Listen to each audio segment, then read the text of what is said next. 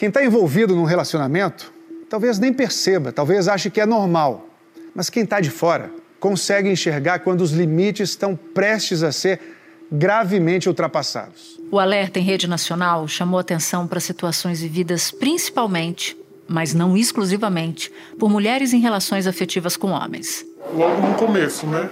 Há oito anos atrás. Ele dava flores, ele chorava, ele era muito bom. Depois que eu vim morar com ele, Aí começou, ele começou a me prender. Ele tinha ciúme. Eu não podia pintar o cabelo, não podia arrumar o cabelo. Ele ficava muito nervoso por, por pouca coisa.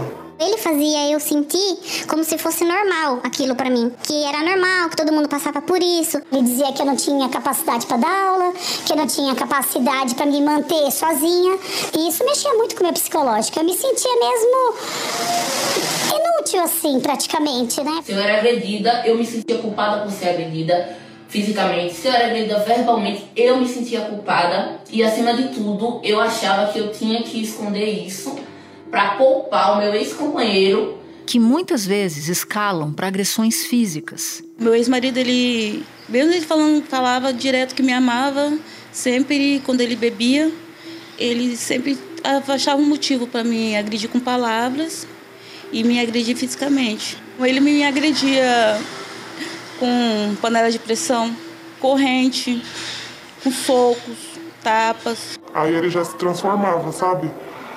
já empurrava, já me queimou com ferro, me enforcou, falava que eu não prestava para nada, que eu era um lixo. Este vídeo mostra a violência sofrida por uma mulher na zona sudeste da capital.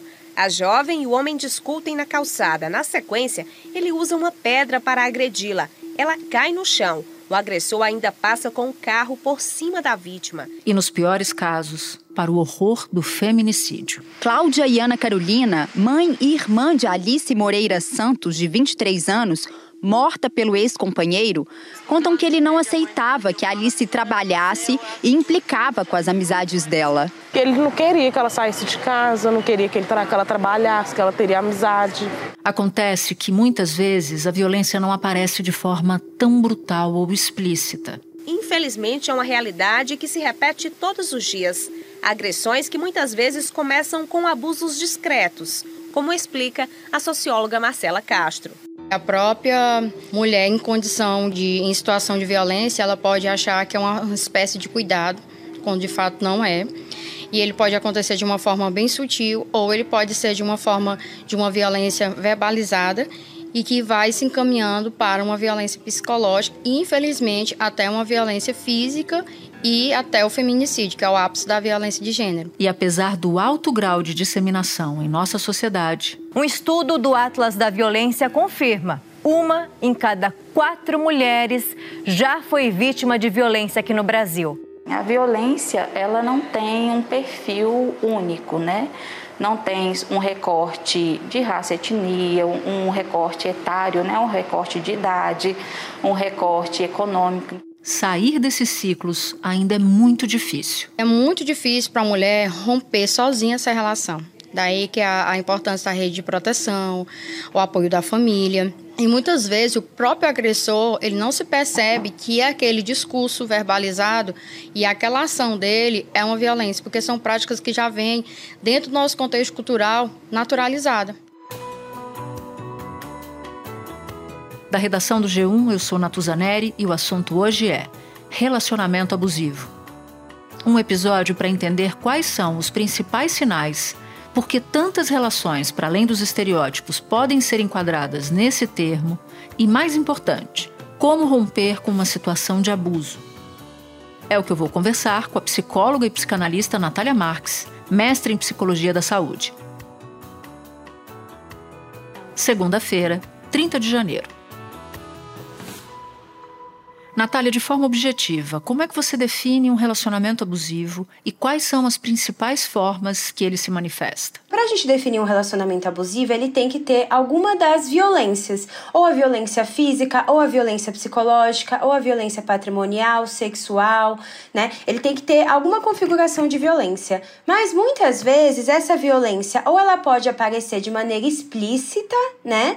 Então ela pode aparecer com uma agressão física, que a gente ainda tem uma sociedade que acha que relacionamentos abusivos só se definem se tiver agressão física. Ela pode aparecer com uma agressão psicológica também mais explícita, né, com gritos, xingamentos, ofensas em público, em particular, mas ele também pode aparecer de uma maneira mais velada, especialmente quando a gente fala da violência psicológica, com manipulação, com uma violência ali disfarçada de humor, com uma manipulação bem velada, uma tentativa de te confundir com uma manipulação que parece cuidado, um controle que parece cuidado e afeto.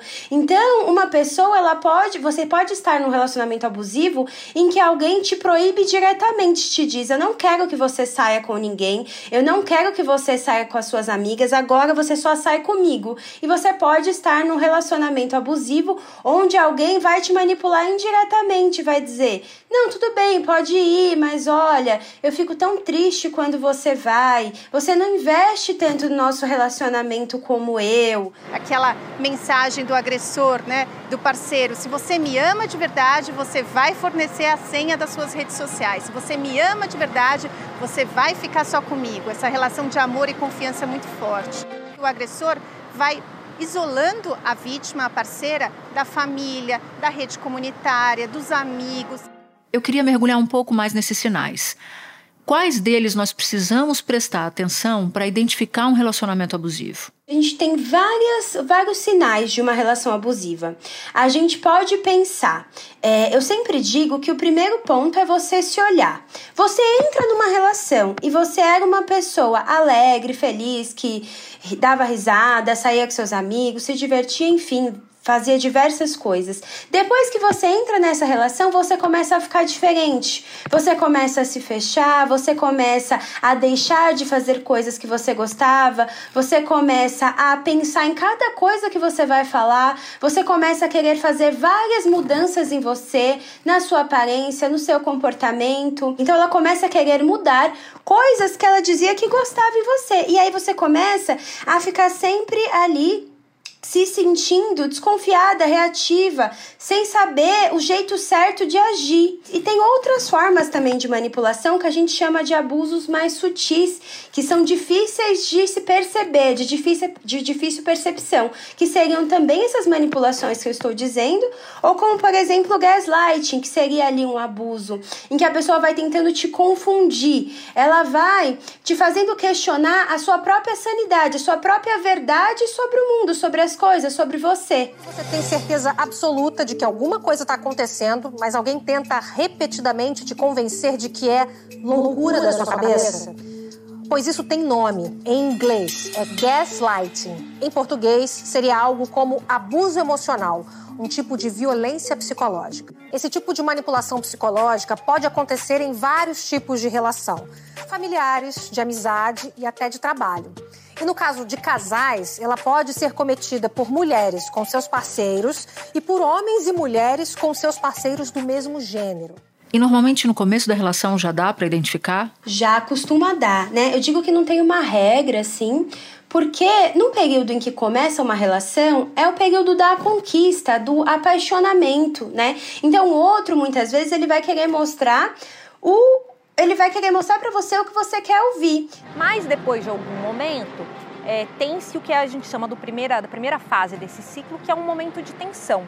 Então esse homem ele passa a ter um ciúmes exagerado, uma tentativa de controlar os passos e o comportamento dessa mulher. Mas a gente consegue perceber alguns sinais Quase sempre, via de regra, é muito comum que depois que passe um tempo, porque as pessoas demoram para perceber que elas estão em um relacionamento abusivo, grande parte das pessoas que estão em um relacionamento abusivo demoram meses, anos para entender, porque a gente tem uma cultura que nos socializa para achar que violência dentro de uma relação é algo normal, que tem que ser assim.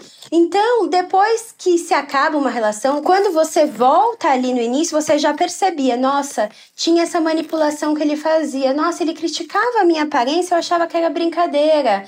Ah, ele fazia ali algum comentário que me deixava desconfortável, mas eu não sabia que aquilo era abusivo, porque aí depois eu esqueci, achava que ele ia mudar, que era só o começo. Quase sempre a gente percebe alguns sinais desses que a gente está trazendo e outros sinais ali logo no começo. Só que como a gente também às vezes está nesse período de apaixonamento, então a, é, muitas vezes a gente quer acreditar que aquela pessoa é o que a gente imaginou, é o que a gente sonhava é aquela metade que a gente está procurando e a gente come, acaba deixando algumas coisas, não vendo outras, né? Não percebendo, achando que vai mudar lá na frente. A ciência já mostrou que existem padrões de comportamento em homens agressores, independentemente da classe social e até da nacionalidade. O ciclo da violência é formado por três etapas: o momento da tensão, a violência em si e a lua de mel.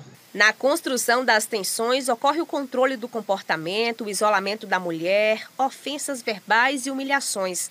O ato da violência é a agressão física, a violência patrimonial, moral, sexual ou psicológica. Na etapa da lua de mel, o homem pede perdão, promete mudar. Acontece assim a reconciliação e a reconstrução do vínculo. Espera um instante que eu já volto para retomar a minha conversa com a Natália. Natália, existe algum perfil comum, algo em comum entre aqueles que abusam, algo que os conecte de alguma forma? A gente sempre costuma dizer, pensar, né, que não dá pra gente, isso é importante, da gente não traçar exatamente um perfil. Não existe um perfil traçado. Por quê? A maior parte das pessoas, elas tendem a, a julgar que o agressor vai ser aquele cara violento por exemplo, né? Explicitamente violento, uma pessoa que briga, xinga, é mais machista de uma maneira explícita. E isso é um perigo, porque quando vem alguém ali que fala baixo, né? Que tem essa manipulação muito velada, que, que fica em silêncio, né? Que diz que estuda até feminismo, né? Que estuda sobre as temáticas, a gente acha que é impossível, porque a gente já tem aquele perfil traçado de não, mas o agressor é aquele lá que é agressivo. Assim como da mulher que sofre a relação abusiva. A gente tem um perfil que é uma mulher, por exemplo, que é dependente emocional, né? Necessariamente que é dependente financeira, que é mais reclusa, mais quieta. E não, a gente vê mulheres também em relacionamentos abusivos que são mulheres independentes, que não têm nenhuma dependência financeira, que têm grandes cargos, que são psicólogos psicólogas que entendem de feminismo, né? Então a gente pode ter todos esses perfis. Existem algumas manipulações que costumam se algumas tipos de violência que costumam se repetir, né? Quando a gente vê ali dessas violências mais sutis, a gente costuma ver a manipulação, né? Muitas vezes esse gaslighting, várias coisas se repetem. Mas eu acho que é muito importante que a gente não trace esse perfil justamente para que a gente não tenha essa percepção que a violência vai vir só dali e que não pode vir de uma maneira velada em qualquer pessoa, né? Qualquer homem, por exemplo, pode ser é, um agressor ali dentro de uma relação, qualquer mulher pode sofrer um relacionamento abusivo, podem existir relações abusivas em relacionamentos homoafetivos, pode acontecer em todos os cenários. Assassinatos que envolvem violência doméstica, familiar ou menosprezo pela condição de mulher passaram a ser considerados crime hediondo em 2015. Foi quando a lei do feminicídio começou a valer no país. Em 2020, o Congresso incluiu na Lei Maria da Penha novas medidas protetivas, entre elas o comparecimento de agressores a programas de recuperação e reeducação uma tentativa de interromper as ameaças e agressões enquanto há tempo. A gente tem algo social que nos une, né? Nós mulheres, a gente tem algo social que nos une porque a gente vive num sistema que é violento com as mulheres. Né? Então, no, a nossa socialização inteira, desde que a gente era pequena, é para entender que violência e amor coexistem. Várias dessas coisas são entendidas pela vítima como sinais de amor Tipo assim, ele me ama tanto que quer me proteger de pessoas ruins. Me ama tanto que quer saber sempre onde eu tô para saber se eu tô segura.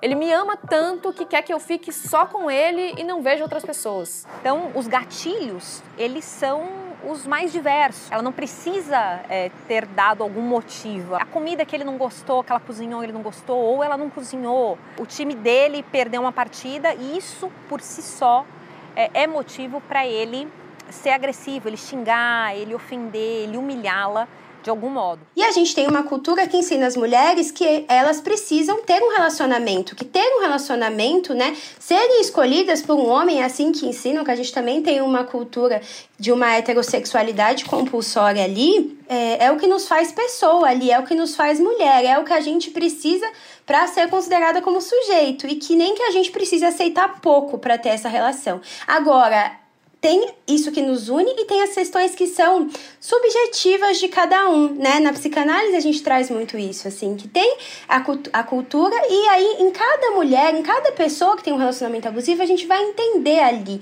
o que fez aquela pessoa estar, né? Existem pessoas que têm demandas com as suas relações parentais, demandas com o pai, demandas de afeto, demandas de carinho, outras não, né? As pessoas também têm o imaginário de que toda mulher que está em um relacionamento abusivo teve uma relação violenta do pai, por exemplo, né? Ou teve um lar onde não tinha afeto e aí por isso ela está no relacionamento abusivo. Isso também não é uma verdade, não é uma regra. Tem muitas pessoas que teve, tiveram pais participativos, famílias participativas, afeto e são os mesmos sinais em outros formatos de relação, relação homofetiva, ou mesmo em que homens em relacionamentos héteros são as vítimas? É, a gente fala mais sobre relacionamentos abusivos com mulheres justamente por, pelos números né, de violência serem maiores com as mulheres.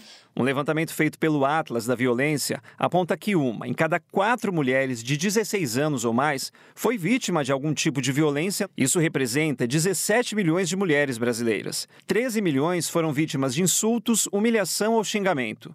4 milhões e 300 mil vítimas de tapas, empurrões ou chutes, e outras quase 4 milhões de ofensa sexual ou tentativa forçada de manter relação sexual. Crimes de feminicídio. Um crime que em 2021 matou 3.878 mulheres no Brasil. Pelo formato da sociedade que a gente vive, né, e os homens têm também diversas socializações para a violência, que é importante que eles também é, cuidem disso, né? Terapia em grupos de masculinidade, de homens, enfim, porque isso prejudica todo mundo, né? Prejudica ainda mais as mulheres, mas prejudica a sociedade como um todo. Mas muitas coisas em outros formatos de relação é, quando os homens né, estão em relacionamento abusivo, porque acontece com os homens, acontece em relações homoafetivas muito, né? É, muitas coisas podem se reproduzir da mesma maneira, só que costumam mudar algumas coisas também, como por exemplo, muitas vezes. É, não ter uma violência física em algumas vezes. Bom, identificar os sinais já é uma tarefa difícil, mas eu queria te perguntar quais são as ações e os cuidados que uma pessoa deve tomar para sair de um relacionamento abusivo? Então, para sair de um relacionamento abusivo, eu sempre digo que é um processo, né? Porque a gente tende a achar que a relação abusiva ela acaba quando ela termina, e ela não acaba exatamente naquele momento quando ela termina. Mas indo antes um pouco, né, falando desse processo de saída, primeiro ponto é a gente identificar, perceber, olha, tem alguma coisa errada nessa relação, né? Eu estou percebendo que tem alguma coisa errada. Percebeu que tem alguma coisa errada, sentiu, alguém te alertou, você percebeu que realmente tem, é buscar ajuda, né? Buscar a, buscar a sua rede de apoio. Então, pessoas que você confia converse com elas, né? Troque, diga que você está nessa relação, busque esse apoio, esse suporte. Então, depende muito do cenário, né? Se você está numa relação abusiva em que você mora com esse agressor, por exemplo, que você tem filhos, muitas vezes a gente precisa de outras dinâmicas também, né? Dependendo do grau do como essa relação abusiva, né? Essa, essa pessoa está em risco de, de morte, tudo isso vai variar e a gente vai precisar traçar ali como proteger. Então, você vai dependendo de como é essa violência, né? Você vai buscar um apoio jurídico, muitas vezes você vai precisar de advogada, né? Seja para fazer o processo do divórcio, a questão com os filhos, seja para cuidar dessa parte da sua proteção, uma medida protetiva, enfim, né? Então, a gente tem esses outros trâmites que a pessoa pode precisar ali e buscar uma ajuda psicológica quando possível, né? E ir se reconectando com você como possível, né? Depois que a gente sai de uma relação abusiva, a gente costuma ficar muito perdida de nós mesmos, a gente não sabe o que a gente gosta, quem a gente é muito bem. Então, ir se reaproximando das coisas que você gosta e cuidar também dessas feridas que ficam, né? Se fortalecer para você não retornar para essa relação relação abusiva, cuidar muitas vezes dessa dependência emocional em um processo terapêutico, cuidar desses gatilhos que ficam depois que uma relação abusiva acaba, né? E para terminar, só que tirando o foco da vítima agora, O que, é possível fazer para que o agressor pare de perpetuar esse comportamento nos relacionamentos seguintes, por exemplo? Eu acho que é muito importante também buscar ajuda, né? Da mesma maneira, assim, eu percebi, para isso eu preciso reconhecer, né? Eu acho que aí o primeiro passo é eu reconhecer a minha responsabilidade. Eu preciso reconhecer a minha responsabilidade, né? Naquela relação, entender, não, eu fui violento, né? Eu estou sendo violento naquela relação, eu fui violento, não quero mais ser. E buscar ali também ajuda psicológica, buscar grupos, buscar conhecimento. Da mesma maneira, eu preciso querer cuidar, entender o que está me fazendo reproduzir essa violência, ser violento, né? O que na minha história, o que nessa socialização, que a gente falou da socialização das mulheres, também tem muita coisa na socialização dos homens, né? Então eu preciso querer me responsabilizar e querer efetivamente entender o que é que eu entendi como amor na vida? Por que, que eu entendo que amor é violência? Por que, que eu tô querendo dominar o outro? E cuidar de tudo isso dentro de si. Natália, muito obrigada por sua participação aqui no assunto. Eu que agradeço. Este foi o assunto podcast diário disponível no G1, no Globoplay, no YouTube ou na sua plataforma de áudio preferida. Vale a pena seguir o podcast na Amazon ou no Spotify, assinar no Apple Podcasts, se inscrever no Google Podcasts, no Castbox ou no YouTube e favoritar na Deezer. Assim, você recebe uma notificação sempre que tiver um novo episódio. Comigo na equipe do assunto estão Mônica Mariotti, Isabel Seta, Tiago Aguiar, Gabriel de Campos, Luiz Felipe Silva, Tiago Kazuroski, Etos Kleiter e Nayara Fernandes. Eu sou Natuzaneri e fico por aqui. Até o próximo assunto.